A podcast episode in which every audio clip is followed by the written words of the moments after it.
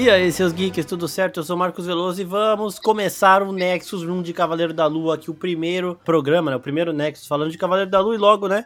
Obviamente, do primeiro episódio da série que chegou essa semana ao Disney Plus no dia 30 de março, né? Ele estreou lá no Disney Plus com um episódio só.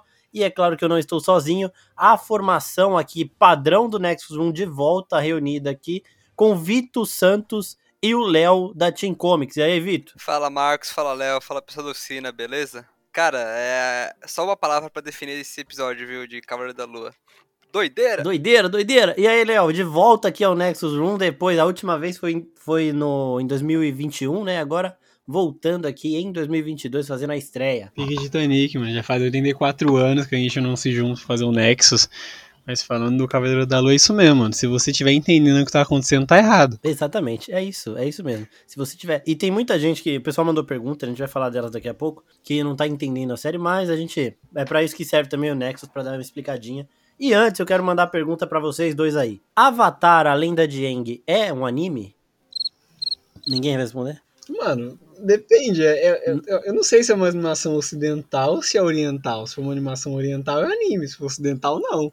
Não é, é então, Passava aí que tá. Passava? É, mas não é, não é anime. É, quando o, o vilão lá ele fala que o, o Steven ele é um avatar do, do Khonshu lá, ele, ele fala, né? Ah, tipo aqueles bichos azul, aí ele fala, não, não sei o que, ele, ah, então é tipo anime. E não é anime, né? Mas, bom, vamos agora então começar falando um pouquinho do, da cena de abertura da série, que nem é com o Mark, com o Steven, né? Não é com o Oscar Isaac, é com o Ethan Hawke, né? O vilão da série aí, fazendo aquele ritual dele de quebrar o copo, botar os cacos de vidro no, no sapato e vestir o sapato. Essa cena foi tão incômoda pra vocês quanto foi pra mim, porque achei bizarro, assim. Cara, eu fiquei pensando comigo. Não, ele, ele, ele não tá pisando em caco de vidro, ele não tá pisando em caco de vidro, ele não tá pisando em caco de vidro. Porque, cara, para com isso, sabe? Que aflição. Você tá botando um caco de vidro ali, aí depois você tá botando o pezinho dentro e fala, não, ele não vai ficar de pé, ele ficou de pé. Ele tá andando, meu Deus do céu, gente. Ai, tá doendo aqui o meu. Mas é complicado, né? Eu fiquei com muita aflição também. É uma cena boa, né? Que consegue passar, transmitir ali a sensação pra gente, né? Sinceramente, eu achei que. Mano, primeiro, assim, quando eu tava vendo o comecinho, eu pensei que era o Cavaleiro da Lua. Né, tava bebendo, quebrando ali, não sei o que. Eu pensei, não, é o Cavaleiro da Lua, tranquilo. Aí depois eu vi que não era. Aí o cara jogou vidro no sapato e falou, mano, o que ele vai fazer com isso, tá ligado? Sei lá, ia deixar num, em cima de uma mesa, alguma coisa, pensei que tipo algum ritual assim religioso, não sei. Aí depois ele pisando, eu falei, mano, você não tá fazendo isso, cara. Meu Deus do céu, realmente, que nem o Vitor falou, mano, dá uma aflição, cara, o maluco andando no vidro, nossa. E isso é foda, porque já vamos falar dele logo aqui nesse começo, porque esse vilão, ele tem, né, é, quando a gente recebeu os detalhes do personagem, é, ele é um personagem muito X dos quadrinhos, ele existe, mas eles só pegaram o nome de um personagem que apareceu em uma história do Cavaleiro da Lua e não tem nada de significante, nada mesmo. Então, tipo, é uma versão É igual completa... foi lá no Falcão e Soldado Invernal, né? O Apátrida é um vilão CD que apareceu na HQ do Capitão América uma vez e morreu, tá ligado? E, tipo, pegaram pra colocar a série agora. Tipo, aproveitaram. Exato. É um vilão, tipo assim, tem uma ideia boa, mas não foi aproveitado nos quadrinhos. Aí fizeram uma aproveitação melhor pra ele no Falcão e Soldado Invernal. A mesma coisa tá acontecendo agora no Cavaleiro da Lua. É um cara que não foi bem aproveitado nos quadrinhos, mas agora tá tendo uma aproveitação melhor. É, e o Falcão Cidade Invernal, o Apátrida ele se mantém nos princípios do Apátrida lá, que é aquele que quer uma nação sem bandeiras e tudo mais, então é parecido. Aqui não, e, e outra, né, que o Léo falou do, do Flag Smasher, ele é um vilão D mesmo. Aqui, o, o Hollow dos quadrinhos, ele é um Z, tá ligado? Ele, ele é um cara que aparece, tipo, se você pesquisar, você vai ver a imagem dele num, num quadrinho ali de uma revista do Cavaleiro da Lua, mas é só isso mesmo. É muito, É muito raso insignificante aqui. dele. Muito raso. E aqui eles vão mudar tudo. Então eles vão mudar tudo mesmo. É um personagem. A gente pode considerar no vídeo de, de primeiras impressões, eu falei que é um personagem completamente novo. E a gente pode sim considerar ele assim completamente novo, porque é outra versão. E ele é um seguidor de Amit. Amit é uma espécie de deus, de deusa da morte da mitologia egípcia, né? Ela que pega as almas daqueles que são rejeitados no julgamento do Anubis. Então, tipo, as pessoas são julgadas meio que num purgatório, né? E aí, as que vão pro paraíso, que eles falam lá que é o jardim. Eu esqueci agora o nome, daqui a pouco eu pesquiso. É, as que vão para esse paraíso, elas passam, elas sobem. As que não vão são mandadas pra Amit e ela pega essas almas, ela Nossa, captura mas é essas muito almas. da hora aí. essa pegada, mano, do julgamento egípcio, né? Que o Anubis, né? O Exato. Deus Supremo da Morte, ele arranca o coração da pessoa quando ela morre e pesa, né? Na balança, ver se o coração tem mais bondade. Eu acho isso muito da hora. É muito foda, porque assim, isso é uma coisa que dá pra gente ver em Deuses Americanos, é uma série da, da Amazon Prime, que é exatamente isso que ele explica, né? O Steven Grant ele explica em um momento aí da série para uma menininha lá no museu que eles deixam só o coração no corpo. E aí esse coração na hora do julgamento, na mitologia, ele é retirado e ele é pesado com uma folha, com uma folha, uma pena, né? Uma pena na balança. Se ele for mais pesado do que a pena, a pessoa vai para Amit, né? Vai ser condenada e tudo mais. Se não for mais pesado do que a pena, ela vai pro paraíso. Alguma coisa nesse, nesse sentido aí é bem da hora. E esse vilão, ele carrega a vontade de Amit, né? Então, ele vai julgando as pessoas com o poder que a Amit deu para ele. E aí que já tá a primeira coisa interessante pra gente analisar, que é isso que eu acabei de falar. Quem julga é Anubis, não é Amit. Amit ela só respeita o julgamento de Anubis e capta as, as almas daqueles que foram condenados. Então aqui eles estão tirando Anubis desse processo de julgamento. Quem está fazendo o julgamento é a Amit logo de cara. Ou seja, para ela, quanto mais almas ela tiver, melhor. Então o julgamento dela não seria tão imparcial, né? Quanto o do, do Anubis. E uma outra coisa interessante da gente analisar nisso é que Anubis julga todas as ações que a pessoa fez, até porque o momento que ela se encontra com ele é o momento que ela tá morta, né? Então ela não vai mais fazer nada. Só que ele ele pesa na balança todas as ações da pessoa, enquanto o Amit ela pesa ações futuras também, né? Porque a gente vê quando ele tá lá condenando aquela senhorinha, ela fala: "Não, mas eu sempre fui exemplar". Aí ele fala: "Talvez é alguma coisa que a senhora ainda não fez". Então eu quero saber de vocês dois, começando aí pelo Vitor, é, o que, que vocês acharam de toda essa dessa apresentação desse vilão? Ele é um fanático religioso, ele tem muitos fiéis ali que seguem ele, só que ele tem poderes reais, assim, ele tem poderes de fato. Então, eu quero saber se vocês gostaram ou não dessa apresentação aí. Cara, toda a apresentação dele, ela é muito de repente, né? A gente tá vendo ali e eu acho que o, o tom desse primeiro episódio é isso, é tudo muito de repente, né? Ele troca de personalidade, aí muda, ele já tá ali na frente, avançado no, na cena. Então, se esse foi, foi a intenção, eu achei muito bom.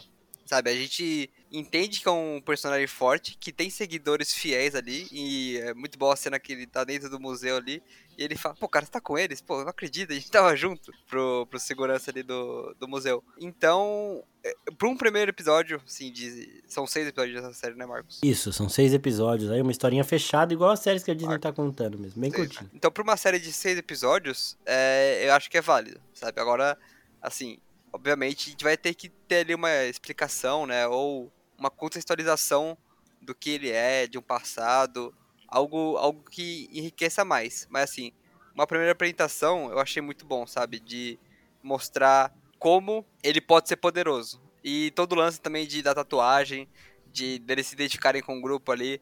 Eu só acho que não pode ser muito grande pra não bater naquele ponto que a gente olha e fala, tá, peraí, eles têm um grupo fiel ali, grande, que faz o mal, mas nenhum Vingador, sabe? Tá no mesmo universo, tá alguma coisa que tá destoando, sabe? Então, esse primeiro episódio, a apresentação, eu achei boa, eu achei poderosa, assim, a gente entende a influência dele na comunidade e vamos ver aonde vai desenrolar essa história. Ah, mano, a apresentação dele é muito boa, né? Falando de novo que muito melhor, mil vezes melhor do que ele é nos quadrinhos. É muito da hora esse lance da Marvel, tipo, lançar, o quanto é perigoso o lance das pessoas serem tão fanáticas na religião que elas tiverem, tá ligado? Acho muito da hora que, tipo, pegaram uma religião morta para falar sobre isso, mas, tipo, tá, tá bem específico o que eles estão trabalhando, acho isso muito da hora. E o lance que você falou, né, Marcos? Normal, te esqueci do seu nome. É Marcos mesmo, é muito tempo fora, muito tempo fora. Mas então, o lance que, que o Marcos tinha falado, né? Do, do Cavaleiro da Lua e do vilão, etc.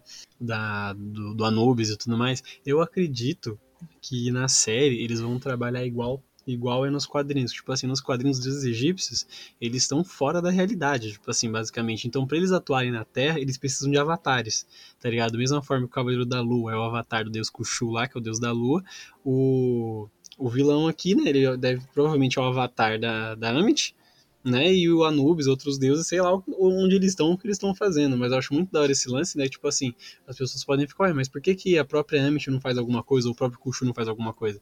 Pelo menos nos quadrinhos eles precisam de um intermédio, né? Porque eles não conseguem acessar a realidade. Por isso eles usam os avatares. Eu acho que se eles, se eles aprofundassem isso na série, eu acho que fica muito da hora. Mano. É, lembrando que a gente tem diversas mitologias, né? E todas elas têm, existem dentro do universo Marvel. Então, isso que o Léo falou da mitologia egípcia aí de que eles precisam de avatares. Enquanto isso, a mitologia nórdica existe diretamente com o Thor, inclusive sendo um dos Vingadores. Em Thor 4, a gente vai ter os Zeus, que é da mitologia grega. Então, a gente vai tendo todas essas mitologias se conversando Em relação a Amit, ele fala, né, o Harrow, ele fala que ela vai voltar, né? Ele fala para um dos caras lá: "Ah, você é um fiel muito corajoso, disposto a dar a sua vida pela nossa grande deusa antes mesmo dela retornar", né? Alguma coisa nesse sentido. Então, ele deve estar tá captando essas almas e montando esse exército de seguidores justamente para o retorno dela, né? E ela está é, desafiando outros deuses porque ela está fazendo algo que quem normalmente deveria fazer é Anubis. Então,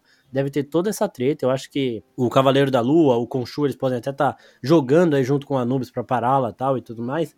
Mas eu achei muito foda. E ele, né, o vilão, ele é alguém que tá devendo alguma coisa. Tipo, você, quando você faz um pacto para se tornar um avatar, você acaba abrindo mão de muita coisa é basicamente o, o, trato também do espírito de vingança lá do motoqueiro fantasma. O Cavaleiro da Lua, o Mark Spector, ele morre, nos quadrinhos ele morre, e para ele voltar é exatamente igual o motoqueiro fantasma. Para ele voltar, o Khonshu chega e fala: Ó, oh, você pode voltar, mas você vai ser meu avatar. Ele fala: demorou então, voltou. E aqui deve ter acontecido alguma coisa semelhante com o vilão, porque para ele ter que andar sempre pisando em cacos de vidro, sempre, sempre ele está cumprindo alguma punição e ele é um fiel muito devoto a Amit, né? Porque ele faz isso sem problema nenhum. Ele carrega essa vontade dela e ele tem aquela tatuagem, né, que vira para um lado e fica verde quando a pessoa é merecedora de continuar viva e vira para o outro lado e fica vermelho quando a pessoa não é. Eu acho que esse julgamento funciona em a pessoa está disposta a fazer o que eu quiser que ela faça. Isso pensando no ponto de vista da Amit, né? Se ela vê que na hora que a pessoa não vai segui-la a todo tempo, ela vai tirar a vida da pessoa. Então, tipo, aquele cara que passou no teste, ele pegaria em arma, assim, para defender a vontade da Amit. Enquanto a senhorinha, ela realmente ela era boa demais para isso. Ela, a hora que ela visse que a parada tá chegando num nível que ela não passa, tipo, de matar pessoa, de não sei o que, ela não iria. Então a Amit pegou a alma dela para sugar ali, para ganhar poder. Quem vai se juntar a esse exército, ela deixa. Quem se recusa a isso, ela suga, com essa desculpa de que a pessoa é uma pecadora e tudo mais. Então eu já achei bem da hora essa, essa introdução aí. E agora, já passando também pro Mark Spector, que tem uma espé essa espécie de trato, ele é mostrado aqui totalmente nesse primeiro episódio só como Steven Grant, que é outra personalidade dele. Então ele tem um transtorno aí, um distúrbio de múltiplas personalidades, e quando uma está em controle, a outra não sabe o que acontece, né? Então eles ficam nessa disputa. É uma parada pra fã da Marvel assim mais fácil. É um negócio que é muito mais descarado mostrado com o Hulk e com o Bruce Banner. Um toma o controle do outro e aí eles mudam de forma. Com o Mark Spector, eles não mudam de forma. Ele permanece igual. O que muda é o sotaque, é a personalidade, é o jeito de andar, o jeito de conviver. Então, o Mark ele é um cara muito mais seguro, ele é um cara que tem um sotaque diferente, até porque tem um momento de uma ligação lá que a pessoa fala que ele tá com sotaque diferente. Ele é mais poderoso, né? Ele é um mercenário mesmo, enquanto o Steven Grant aqui do, da série ele é muito tímido, ele não sabe fazer nada, ele, ele é muito inteligente, né? Mas fisicamente, assim, ele é meio que. Ele é quase inútil, né? Inútil não porque ele consegue fugir dos caras, ele até, ele até se vira bem ali sozinho quando ele tem que fugir, mas é diferente, né? Então a gente percebe nisso, a gente vai percebendo na mudança de postura, no jeito de falar, no tom de voz. Então é assim que a gente vai perceber. E nesse primeiro episódio só teve Steven Grant, tá? O Mark fez as coisas fora da tela. Então ele fez umas coisas que a gente viu as consequências, mas a gente não viu ele fazendo. É, vocês gostaram de, de ter visto só do, do ponto de vista do Steven nesse primeiro momento? Cara, eu confesso que eu fiquei um pouco confuso nesse sentido.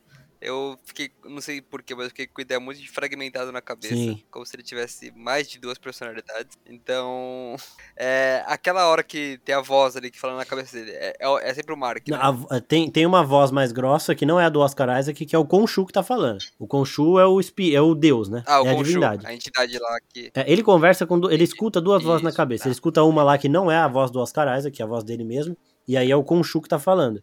E aí, quando ele escuta a voz dele mesmo, é a outra personalidade, que é o, o Mark. Então, cara, é o que eu falei. É, eu acho que funciona bem, porque mantém o mistério, sabe? Ele podia muito bem mudar ali de personalidade e aparecer a cena de ação, aparecer a cena. Não sei se é aquela cena que ele mata todo mundo no sol que ia aparecer, né? Porque, cara, ia ser bem. Inclusive, eu achei bem corajoso da Disney, né? De num produto Disney que tá no Disney Plus, ele mostrar a mão dele toda ensanguentada ali, a pessoa morta no chão. o cara com a cabeça. achei Mano, pesado e legal. Mostrou um cara com a cabeça aberta, o maxilar dele completa. Isso aí foi foda. O maxilar completamente quebrado. Foi do caralho. É o maxilar, isso. Eu acho que, que esse, esses cortes brutos, assim, sabe? De direto, sem mostrar a cena e ajudou pra manter o mistério e agora é desenvolver, sabe? Aí de esperar. No final também tem a cena muito legal dele conversando com o Mark, né? E falando, cara, a gente vai morrer aqui, deixa eu assumir o controle. E aí depois você vê o, o próprio bicho ali que tá perseguindo ele fugindo do Mark, né? Muito bom. Que ele tá indo encurralar o, o Steven no, no banheiro. E de repente ele tá querendo fugir ali porque ali chegou o Cavaleiro da Lua mesmo Exato. e a porrada tá cantando. E, e dá pra perceber bem, sabe? O jeito que, que ele é atrapalhado. O, a própria entidade fala, ih, caramba, o idiota, o idiota tá no controle de novo, sabe? Tipo, Exato. ele ofende é, então. o próprio Steven. E é uma, uma parada legal, assim, pra, pra criar uma, uma dualidade, né? Porque o final ali parece que o Lua é bem forte, bem poderoso. E acho que se ele ficar no controle muito tempo, não vai ter muito enredo pra série, sabe? Sim. É, antes de passar pro Léo, só falar um negócio que o Vitor levantou aqui que é importante de explicar. A relação do Steven Grant com o Mark Spector é que os dois, eles disputam o corpo, né? Então, é tipo Hulk e Bruce Banner. Quando um tá assu- no corpo, assumindo o controle, o outro não está, o outro dorme, né? Seria como se ele estivesse dormindo. A relação deles dois, que são a mesma pessoa, que são o cara lá, o Oscar Isaac, com o Khonshu, é, pra quem assiste Naruto, por exemplo, é do Naruto com a Kyuubi. Então, assim, o Khonshu, ele tá lá dentro a todo momento. Ele empresta o poder dele pro Mark poder lutar, mas ele existe como uma outra, um outro indivíduo, né? Ele é uma divindade que tem poder sobre o Mark, mas ele não tem essa disputa. Ele está lá todo o tempo acordado, ele empresta poder, ele, ele aparece naque, naquelas formas lá que ele aparece, que eu acho que é mais coisa da cabeça do, do, do Steven mesmo, isso a gente vai falar daqui a pouco, mas ele aparece daquele jeito, mas são coisas diferentes. Mark e Steven disputam o mesmo corpo, enquanto o Khonshu ele só tá lá dentro para ajudar, para emprestar poder e para fazer com que eles façam, né, o que ele quer, porque o objetivo aqui, quem quer pegar a Amit, quem quer o amuleto, quem quer enfrentar o Hollow aí é o Khonshu e ele está usando o avatar dele para fazer isso. Então o Mark morreu, fez um trato pela vida, né? Fez esse esse trato aí de dar a alma dele para esse esse Khonshu aí que é o deus da lua aí, e agora ele obedece, né? Então é isso que tá rolando. Pode falar aí então, Léo, o que, que você achou dessa alternância, do tom dessa série de mostrar só o lado do Steven aí? A forma que a série tava trabalha isso de mudar as personalidades é muito da hora, mano, porque você vê a, a- a bagunça que fica na cabeça dele mesmo, que ele não sabe o que, que é verdade, o que, que não é verdade. Ele tem momentos ali que ele nem sabe se ele tá realmente acordado ou dormindo. É, é muito maluco, ainda mais naqueles momentos em que ele muda pro Mark e tipo, o pessoal aparece morto em volta dele, que nem você acabou de falar. É muito da hora quando essas cenas acontecem. Esse negócio foi muito bem trabalhado. Eu achei Ia ser isso- da hora também se eles abordassem na série, conforme os episódios forem passando, conforme ele fosse aparecendo em outros lugares, né? Porque eu acredito que ele vai, tipo, sei lá, morrer e sumir, vai continuar aparecendo em outras mídias da Marvel, se trabalhassem as outras personalidades dele, né?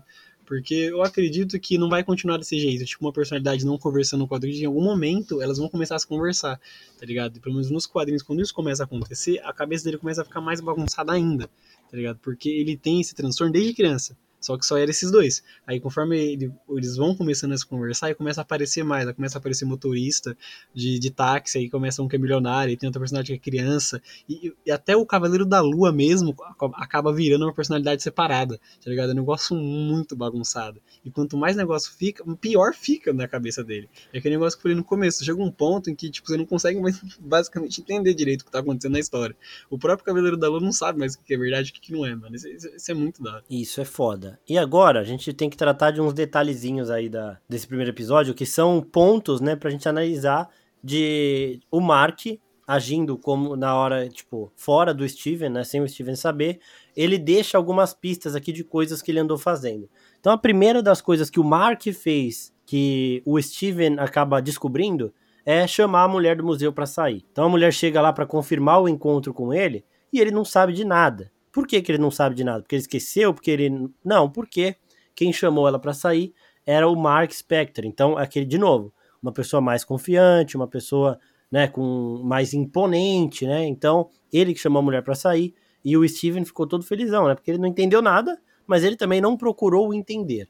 Então, essa é um, uma, um ponto. Uma outra coisa que o Mark fez durante, enquanto ele estava dominando o corpo do Steven é ele perdeu o peixinho dourado, né? E ele tentou trocar esse peixe por um peixe igual com, a, com uma barbatana menorzinha que a outra, mas ele não conseguiu. E aí ele acaba trocando por um peixe com as duas barbatanas do mesmo tamanho. E aí dá toda aquela confusão, porque o Steven percebe. E aí, como que a gente sabe que foi o Mark que tentou trocar? Porque quando o Steven vê que não é o peixe dele, ele pega o peixe e ele leva numa pet shop lá para falar pra mulher, ó, o meu peixe tem uma barbatana menor que a outra, eu quero saber o que aconteceu, esse peixe aqui não é meu. E a mulher fala o que para ele? Ela fala assim: "Você veio aqui ontem querendo esse tal de peixe de uma barbatana só, e a gente não tem esse peixe aqui, e aí você pegou esse, levou esse. Então, tipo, o que aconteceu? O Mark fez alguma coisa no apartamento, deve ter quebrado o aquário, deve ter perdido o peixe de algum jeito. Tentou achar um outro peixe igualzinho pro Steven não perceber isso quando ele estivesse no controle, não conseguiu e pegou um peixe só da mesma raça lá para ver se conseguia enganar. Como o Steven é esse detalhista, ele gosta muito do peixe, ele percebeu rapidinho. Mas isso é outra coisa que o Mark fez que a gente ainda não viu. O que, que ele fez no apartamento? E aí, é, tem esses negócios todos das armadilhas que ele coloca lá para ele saber se ele saiu ou não. Só que o Mark também sabe. Então o Mark ele pode sim sair e esconder todos esses rastros cobrir a areia de novo, se amarrar de novo, botar o durex na porta. E foi isso que ele fez até com o peixe, né? Então não dá pra gente saber quanto mais ele fez, se ele fez com toda a casa ou se só com o peixe. Então é bem da hora da gente ir notando esses, esses detalhezinhos. Agora, uma outra pergunta que eu tenho para vocês é em relação à mãe dele, né? Ele fala com a mãe dele no comecinho do episódio. É, vocês acham que ela existe mesmo ou ela é só invenção da cabeça dele? Cara, tô pensando aqui se ela existe ou não. Porque pode muito bem não existir, sabe? Pode muito bem ser uma ilusão ali que ele tá. que ele acha que tem, sabe? Que. Ou pior, pode ter acontecido alguma coisa com a mãe dele e ele ia acontecer enquanto o Mark tava no controle. Então, provavelmente vai Caralho, ser um plot twist aí pra frente, viu, Isso gente? ia ser Então pesadíssimo. tão- porque alguma coisa vai acontecer com. Ou já aconteceu, né? E, e ela não sabe. Igual a, a mulher que ligou pro Mark e não conseguia falar com ele há meses. Então, eu acho que pode estar acontecendo aí semelhante com a mãe dele. Mano, aí eu tenho duas teorias. A primeira é que pode ser só coisa da cabeça dele, tá ligado? Pode ser só com o show fazendo alguma coisa tipo, pra manter ele na linha. Ou pode ser o, o Mark mesmo pode pagar alguém pra fazer isso, tá ligado? Porque o Mark ele deve ter muito dinheiro guardado em algum lugar, mano. Porque o cara é mercenário, procurado. Ele Exatamente. deve ter dinheiro em algum lugar, tá ligado? Se ele, se ele tenta manter o, a outra personalidade dele quieta, certeza que ele deve ter armado todo o negócio dele pra ele conseguir um emprego e as pessoas à volta dele. Então esse lance da mãe deve ser ou alguém que ele paga ou, ou o Mark maluco mesmo. É, eu acho que é o Steven meio que não tá falando com ninguém. E. Porque, mano, primeiro, ele não dá tempo nenhum da pessoa falar. Ele fala e ele já continua falando, já responde, já muda de pergunta, não sei o quê. Segundo, quando ele fala com a Laila, que ele acha o telefone e conversa com ela, ela fala: Mark, onde você tava? Demorou, não sei o quê. Que sotaque estranho é esse? A gente escuta a pessoa do outro lado da linha. Quando ele fala com a mãe dele, não escuta. Então eu acho que é coisa da cabeça dele que não tem ninguém lá. Justo, justo, pode ser. Cara, eu não sei vocês, mas eu fiquei muito curioso pra, pra conhecer a personalidade do Mark, sabe? Porque ele parece ser um cara muito mais articulado, muito mais des- é, desenvolto, assim, do que o próprio Steven, sabe? E a, o próprio lance dele marcar um encontro ali com a, com a, com a mulher ali. Então, eu tô curioso pra saber como é que. como ele lida, sabe? Como ele consegue.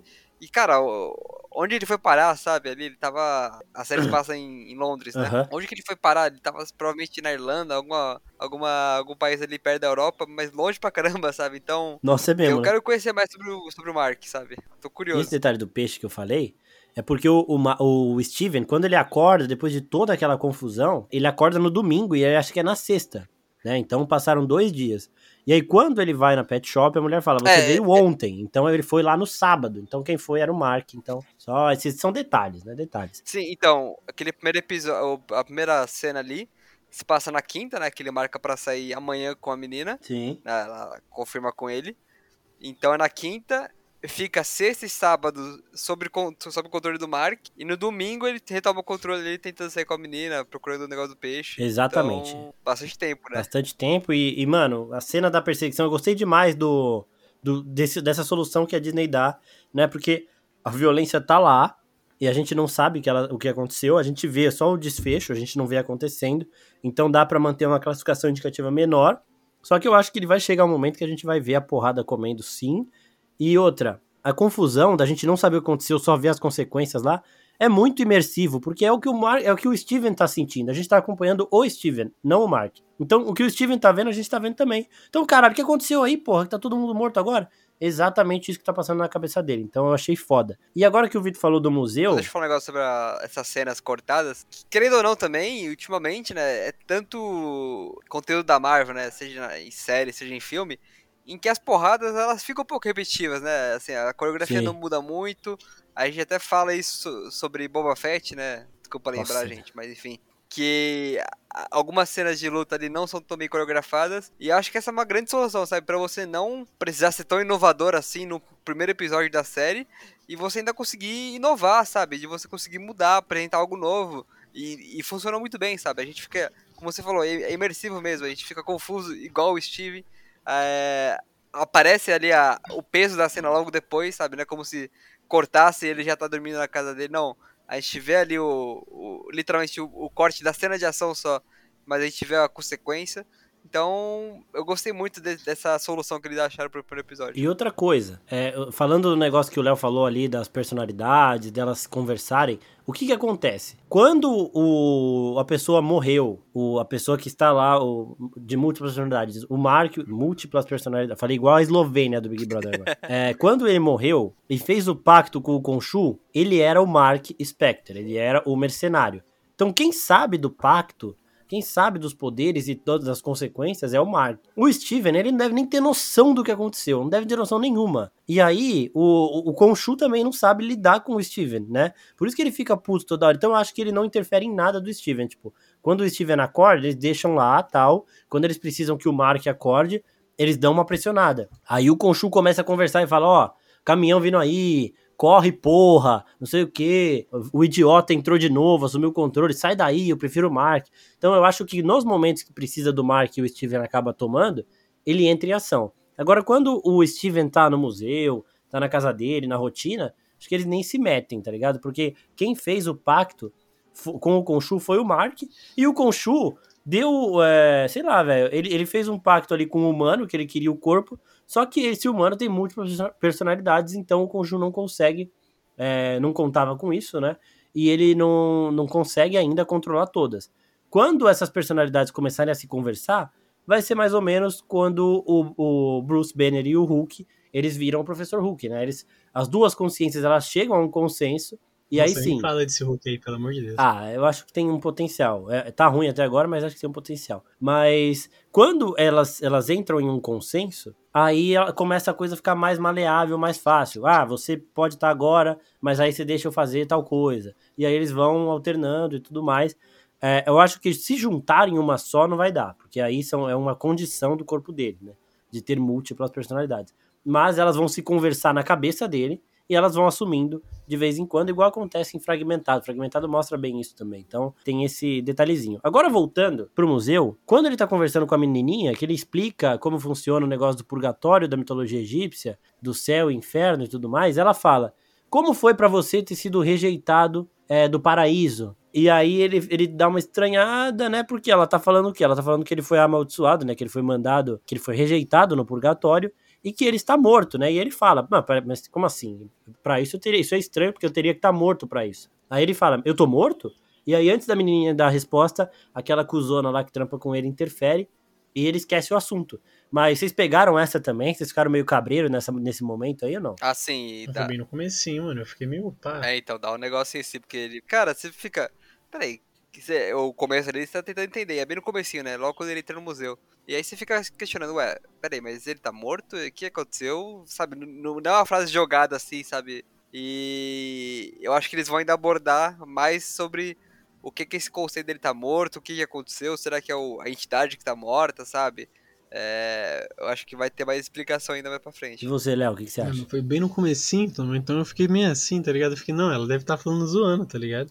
Eu fiquei, eu fiquei meio assim, mas depois que tava avançando ali, a gente conheceu o vilão, conheceu ali o Cavaleiro, eu fiquei pensando, tipo, será que, tipo, sei lá, não, não é o avatar do, do Anubis, ou se não é da própria deusa ali? Fiquei, meio- fiquei meio reflexivo se ela, não, se ela não era alguma divindade tentando, tentando falar com ele. Mas É, aí eu- a menina já cortou e não. Então, eu acho que é isso mesmo que o Léo pegou, esse, esse ponto de raciocínio, que aquela menina, ela deve ter sido naquele momento só. Ela não é, eu acho que ela não é avatar, mas meio que possuída por um momento de alguém querendo avisar o Mark, ou foi algo interno. A menina pode ter falado outra coisa, e aí internamente o Mark entendeu isso porque o Steven, né, era o Steven que tava no controle ali. Porque internamente alguém tentou dar esse toque pra ele. Porque o que aconteceu?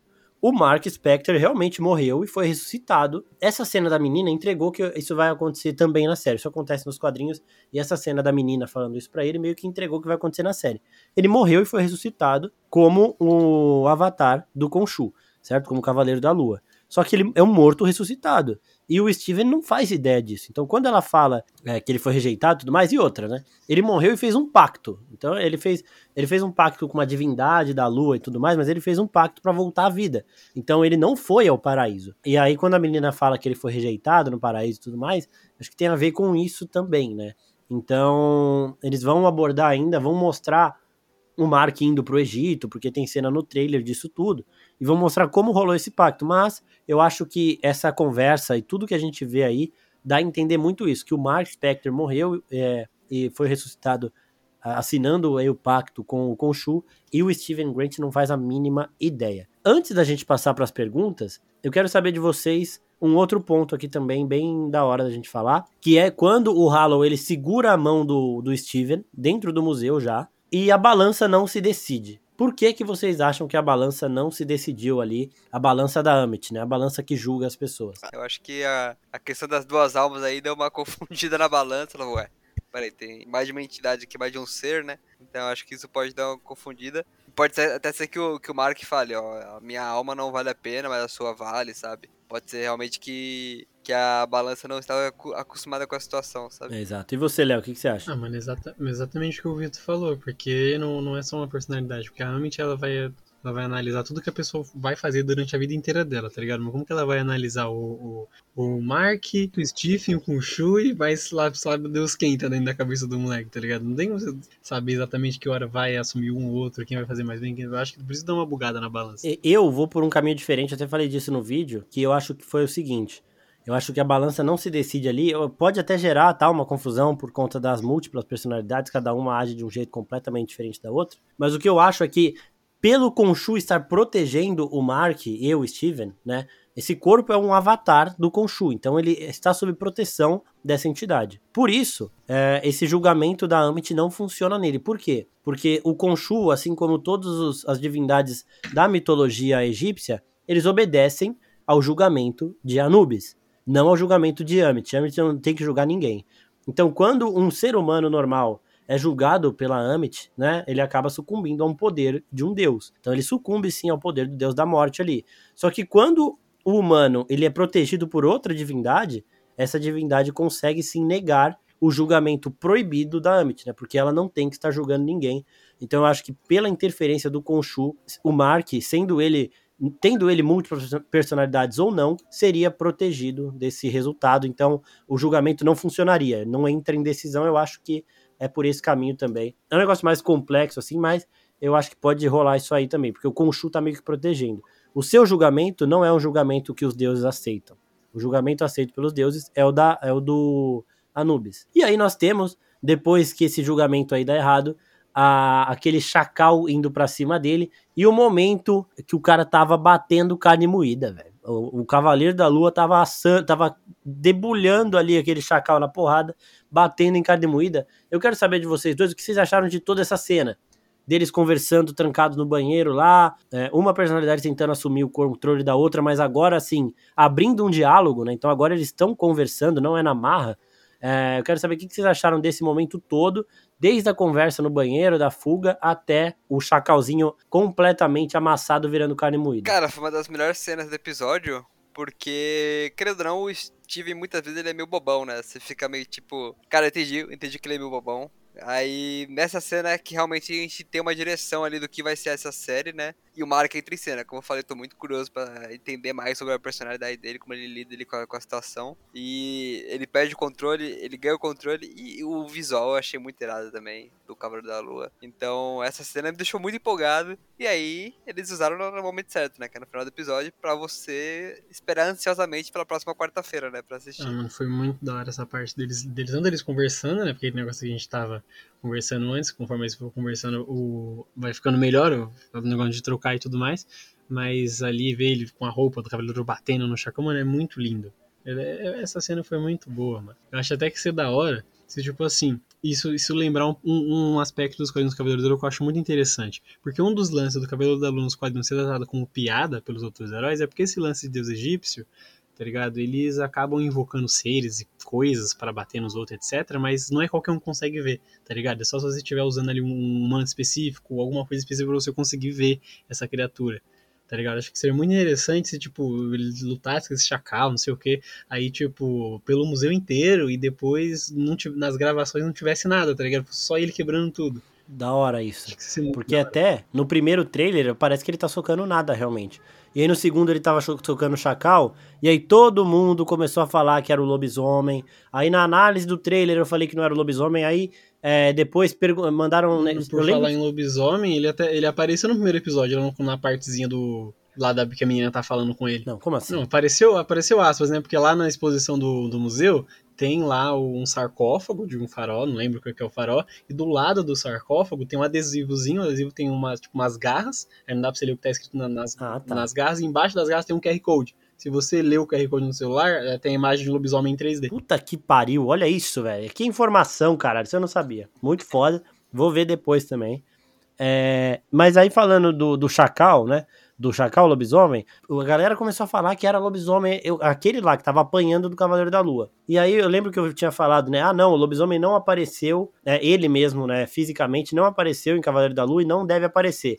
Veio um monte de gente lá falar, não, ele apareceu no trailer apanhando, não sei o quê. Eu tinha falado que não é, agora foi mostrado que realmente não era, só um chacal ali, que foi invocado provavelmente pelos poderes da Amit. E a Amit, ela é um, uma divindade que fisicamente ela é uma mescla de jacaré, leão e hipopótamo, que eu acho que na mitologia egípcia são os três maiores devoradores de homens, alguma coisa assim, tá ligado? E aí tem relatos de que a cabeça de jacaré com a juba e as patas de leão, tem, tem relatos que fala que é a cabeça de leão com as patas de jacaré. Então isso aí muda um pouquinho, a parte de trás é do hipopótamo mesmo, isso aí todo mundo é, é o consenso aí. Mas um detalhezinho, o pessoal ter visual da Amit aí também. No Instagram, no nosso vídeo, né, de primeiras impressões, a gente colocou imagens da divindade lá para vocês verem. E vou colocar no, no Instagram também. Agora, isso do QR Code, façam isso aí que o Léo falou, vou fazer também, porque a Marvel é foda, né? Tá, começou até com essas graças agora de easter eggzinho de QR Code. É, agora vamos para as perguntas. O Thiago Zulski Raya... Nossa, é, o nome dele é meio complicado. Eu já, já tinha falado para ele que eu ia acertar. Só que, mano, é, eu tenho que ler direitinho aqui. Thiago Zulski Hawat. Isso aí. Ele não faz pergunta, né? Mas ele fala aqui: como é que um ser é, consegue andar com cacos de vidro nos pés? É, ele, é pergunta. é, porra, o cara é um devoto ele reconheceu a punição dele e ele cumpre essa punição sem crise nenhuma, né? Mais ou menos, né? Acho que é isso. Deve ter pra caramba. Ou mas... talvez nem seja punição, né? Às vezes é só uma das coisas que ele tem que fazer para garantir que, que ele tenha as habilidades ali que a, que a deusa vai dar para ele. A gente não sabe ainda. Pode ser uma coisa pode assim. ser em troca dos poderes, né? Provável. né? É, da hora, da hora. Até, até, porque tem que valer alguma coisa. É, né? porra, tem que O cara tá pisando em caco de vidro 100%, 100, é, 100 do tempo. E ele vai andando e dá o pão. Faltou um aviso, né? Não façam isso, rapaziada. Faltou, faltou avisar alguém lá, velho. Puta que imagina. Ó, Lucas MMDRS. CGI fraquinho comparado às séries da Marvel, concordam? Eu falei no meu vídeo de primeiras impressões que eu senti um CGI nível Deadpool lá. O que não é ruim, não é ruim, longe de ser ruim, mas dá para ver que é CGI. Na cena do carro sendo amassado pelo caminhão de madeira, lá as madeiras caindo, dá para ver que é CGI. Então eu concordo sim, Lucas. É, o CGI não é um CGI impecável, dá pra gente perceber que tá lá. Vocês também acharam isso não?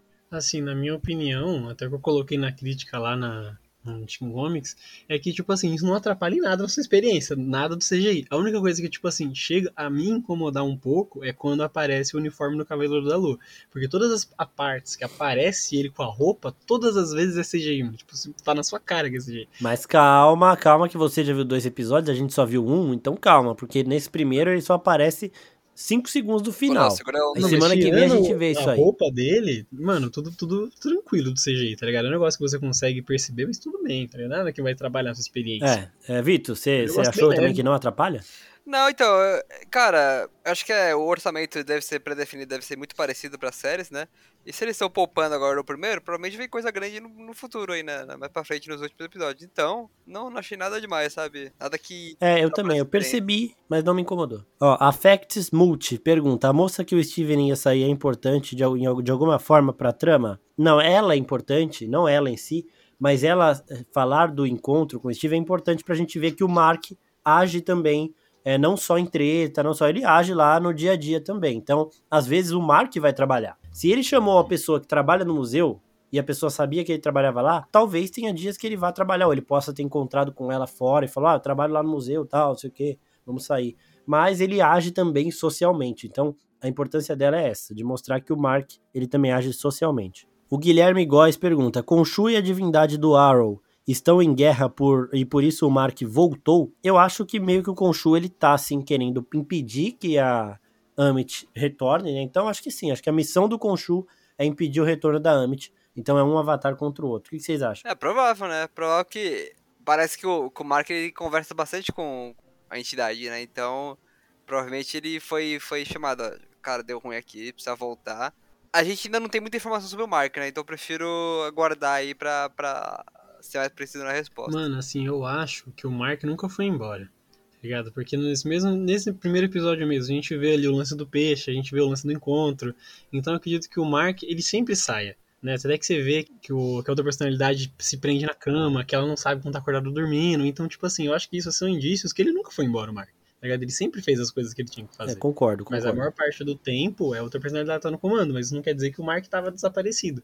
Até porque, pelo menos nos quadrinhos, o Khonshu ele não segue a Amit pra toda a vida, tá ligado? O Khonshu quer bater em todo mundo que é vagabundo, tipo Batman, tá ligado? É, é a função do Khonshu. Então eu acredito que o Mark nunca deixou de, de fazer as coisas que, o- que o Khonshu manda ele fazer. É, eu acho que o Khonshu precisou de um. Precisa muito agora, porque agora é outra divindade, né? Mas em relação ao Mark ter voltado, eu acho que é isso também. A gente tem diversos indícios de que o Mark ele tá ali é, muito junto, né? A, a Babi S. Alcântara pergunta isso, ó. Ele não sabe que tem múltiplas personalidades? Ele sabe, tanto que ele se amarra na cama, que ele coloca a terrinha lá.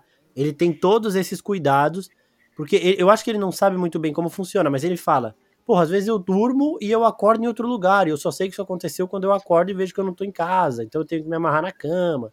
Então ele fala Ele isso aí pra aquele artista de rua lá. É, fala, Vitor. Ele deve achar que é sonâmbulo. Que ele tem algum problema de sonâmbulo. É. Acho muito interessante esse negócio das personalidades também, porque pelo menos nos quadrinhos, né, porque é o único lugar que a gente tem pra tirar de base, o, o Mark, desde criança, ele tem, ele, ele tem, ele tem esse transtorno, né, mas não era nada muito grave. Ele, tipo, era só, era só um negócio que ia ser bem de vez em quando. Mas quando o Khonshu ressuscitou ele, aí ele já veio com as quatro personalidades embutidas.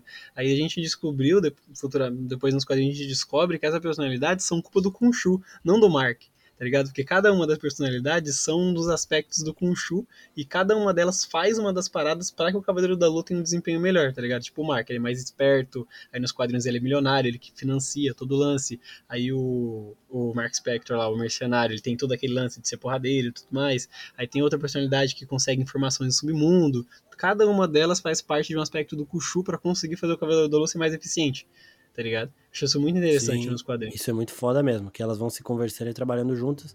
E a dos quadrinhos, né? A personalidade rica é o Steven Grant, né? Ele que financia a parada. Exato. É até Ó, interessante a forma que ele ficou milionário nos quadrinhos, que eu acho que é uma coisa muito possível de acontecer na série. Que o Mark, né, ele é mercenário, então, tipo, tem muito dinheiro sujo guardado. Aí o Stephen, ele pegou um pouco desse dinheiro e foi investindo em bolsa de valores, em pequenas empresas, foi ficando, e ficou milionário com dinheiro Nossa, limpo. Aí com esse dinheiro limpo, ele financia todo o Cavaleiro da Lua. Viagem, armamento, Foda, etc. foda. Pode acontecer real, velho. Pode acontecer Porque, tipo, muito. a gente vê que Ó. ele é meio abobalhado e tudo mais, e também a gente consegue perceber que ele é muito inteligente. Muito inteligente, sim. É, ó, o Samuel pergunta se existe alguma chance da Amit aparecer. Ia ser bizarro. Ia ser bizarro, eu espero que apareça. Tem um teaser final, um que lançaram semana passada, que mostra umas uns raio azul, raio roxo, é, Egito em caos, sei lá, tipo, o Harold lá usando o cajado dele pra alguma coisa. Então eu acho que pode ser um momento de, da invocação, sim. Eu acho que não é impossível da Amit aparecer nesse formato leão, jacaré hipopótamo aí, que seria bizarro mesmo. Lançamentos Marvel aqui pergunta: qual é o nome do lobo que ele luta contra? É um chacal comum ali, eu acho que é, foi uma divindade, eu- sei lá, acho que é aquilo que o Léo falou também, é algo, uma entidade ali, uma projeção que só se vê se você. Tipo, o Mark consegue ver, o Steven consegue ver porque o Khonshu tá neles ali, só que nas câmeras a gente não vai ver nada. Então eu acho que é isso mesmo. Mas não é, não é nenhuma divindade, não. É um. É tipo um. É um soldadinho, é um soldadinho. Então, qual é o mínimo qualquer? É um Minion qualquer, exatamente. De- eh, descreveu bem demais. Ó, o Yuri pergunta: acha que a personalidade taxista pode aparecer na série? Eu acho que na série vão ser essas duas mesmo. E aí no final pode abrir sim a possibilidade de, de outras personalidades surgirem. E aí pode ir surgindo tudo. Ele também pergunta aqui, o, o Yuri de novo, pergunta se vão mostrar o passado do Mar como mercenário no Egito. Vão mostrar, já tem no trailer também. E para finalizar aqui as perguntas rapidinho, ó, o XZ, XZ Broker pergunta: como a outra personalidade do Marco foi capaz de falar com ele através do espelho? Ela não fala com ele através do espelho. É o jeito que eles na série acharam interessante de colocar pra gente ver. Então, o Steven, ele vê um reflexo no espelho falando com ele. Mas o que está realmente acontecendo, se tivesse outra pessoa lá, seria uma conversa interna. Estaria rolando só na cabeça dele. Só que quando ele olha pro espelho, ele consegue ver como se isso estivesse fisicamente ali, entendeu? Então não é que a outra personagem consegue fazer isso é o interno ah. que se personifica. É, né? então, e, e, quem nunca chegou bêbado no banheiro da balada e conversou com o espelho, sabe? Isso acontece várias Puta vezes. que gente. pariu. É... Melhor, melhor referência Super possível. Super normal. Todo mundo já fez isso. É normal. é, eu queria agradecer a todo mundo que mandou as perguntas e agradecer também ao Vitor e ao Léo por estarem aqui.